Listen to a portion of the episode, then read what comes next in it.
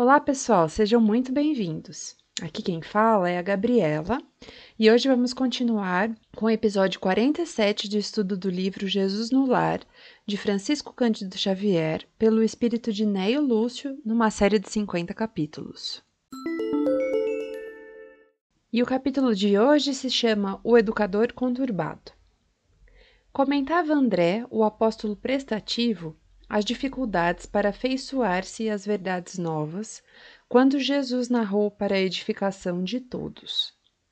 Um homem singularmente forte, que se especializara em variados serviços de reparação e reajustamento, foi convidado por um anjo a consertar um aleijado que aspirava ao ingresso no paraíso e aceitou a tarefa. Avizinhou-se do enfermo, de martelo em punho, e, não obstante os gritos e lágrimas que a sua obra arrancava do infeliz, aprimorando-o dia a dia, cumpriu o prometido. O mensageiro divino, satisfeito, rogou-lhe a contribuição no aperfeiçoamento de uma velha coxa que desejava ardentemente a entrada na corte celeste. O trabalhador robusto, indiferente aos gemidos da anciã, impôs-lhe a disciplina curativa e, gradativamente, colocou-a em condições de subir às esferas sublimes. O ministro do Alto, jubiloso, solicitou-lhe o concurso no refazimento de um homem chagado e aflito que anelava a beatitude edênica. O concertador não hesitou. Absolutamente inacessível aos petitórios do infortunado, queimou-lhe as úlceras com atenção e rigor, pondo-o em posição de elevar-se. Terminada a tarefa, o anjo retornou e requisitou-lhe a cooperação em benefício de um jovem perdido em maus costumes. O restaurador tomou o rapaz à sua conta e deu-lhe trabalho e contenção, com tamanho tirocínio que, em tempo breve, a tarefa se fazia completa. E assim, o emissário de cima pediu-lhe colaboração em diversos casos complexos de reestruturação física e moral até que um dia o emérito educador, entediado da existência imperfeita na Terra, implorou ao administrador angélico a necessária permissão para seguir em companhia dele na direção do céu. O embaixador sublime revisitou-o minuciosamente e informou que também ele devia preparar-se com vistas ao grande cometimento Mostrou-lhe os pés irregulares, os braços deficientes e os olhos defeituosos, e rogou, dessa vez, reajustasse a ele a si mesmo, a fim de elevar-se. O disciplinador começou a obra de autoaprimoramento, esperançoso e otimista. Entretanto, o seu antigo martelo lhe feria agora tão rudemente a própria carne que ele, ao invés de consertar os pés, os braços e os olhos, caiu a contorcer-se no chão, desditoso e revoltado, proferindo blasfêmias e vomitando injúrias contra Deus e o mundo, quase paralítico e quase cego. Ele mesmo não suportara o regime de salvação que aplicara aos outros, e o próprio anjo amigo, ao reencontrá-lo, com extrema dificuldade o identificou, tão diferente se achava.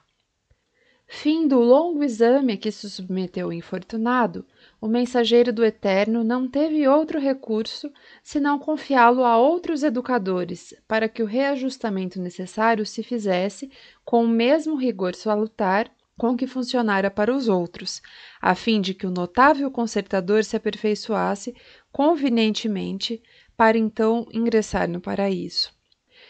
Diante da estranheza que senhoreara os ânimos dos presentes, o Senhor concluiu: Usemos de paciência e amor em todas as obras de corrigenda e aprendamos a suportar as medidas com que buscamos melhorar a posição daqueles que nos cercam, porque para cada espírito chega sempre um momento em que deve ser burilado com eficiência e segurança para a luz divina.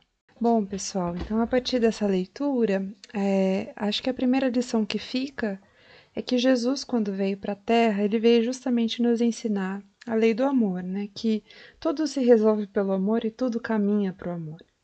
Então, é, no nosso dia a dia, muitas vezes é difícil a gente conseguir entender, né? Conseguir enxergar o que, que é o correto a se fazer é nessa linha tênue que a gente muitas vezes não pode passar a mão na cabeça das pessoas, que elas acabam ficando com dificuldade de andar com as próprias pernas, mas também como que a gente faz para agir é, de uma forma a incentivar, né, que as pessoas consigam melhorar, consigam sair de uma situação difícil. E, e nisso, muitas vezes a gente também fica em dúvida em, em relação ao o que é o estímulo à disciplina, né? E o que também é uma forma rude de ensinar, né? Uma forma rude de ser. É, e, pelo menos na minha visão, eu acho que quando a gente trata a disciplina como um assunto que é, remete né, à questão de uma insensibilidade, de uma falta de paciência, muitas vezes isso acaba agravando a dor das pessoas e gerando revolta, gerando ódio. Enquanto quando a gente tem uma linguagem de amor, uma linguagem de paciência, né, como Jesus nos diz, a gente acaba despertando alguma coisa positiva dentro das pessoas. Claro, cada um a seu tempo, cada um a sua forma, né? A gente não pode ter o controle sobre as decisões alheias, mas essa linguagem do amor, ela permite que as pessoas consigam, acima de tudo, descobrir os seus próprios potenciais, né? Descobrir a sua própria força. Que esse processo se se torne, né, se, se faça de dentro para fora e não de fora para dentro, que é realmente o grande significado da evolução, né? Então a gente realmente tem que tomar cuidado de como nós acessamos as pessoas, de como nós tentamos compartilhar algum conhecimento, porque afinal, né, é tudo aquilo que a gente faz um dia retorna para a gente e a gente não pode fazer aos outros o que a gente não gostaria que fizessem conosco, né? Como também foi uma lição do nosso grande mestre. Então ficam essas reflexões, é, um tanto singelas, mas eu espero que possa ser útil de alguma forma para vocês. Muito obrigada pela oportunidade e até uma próxima.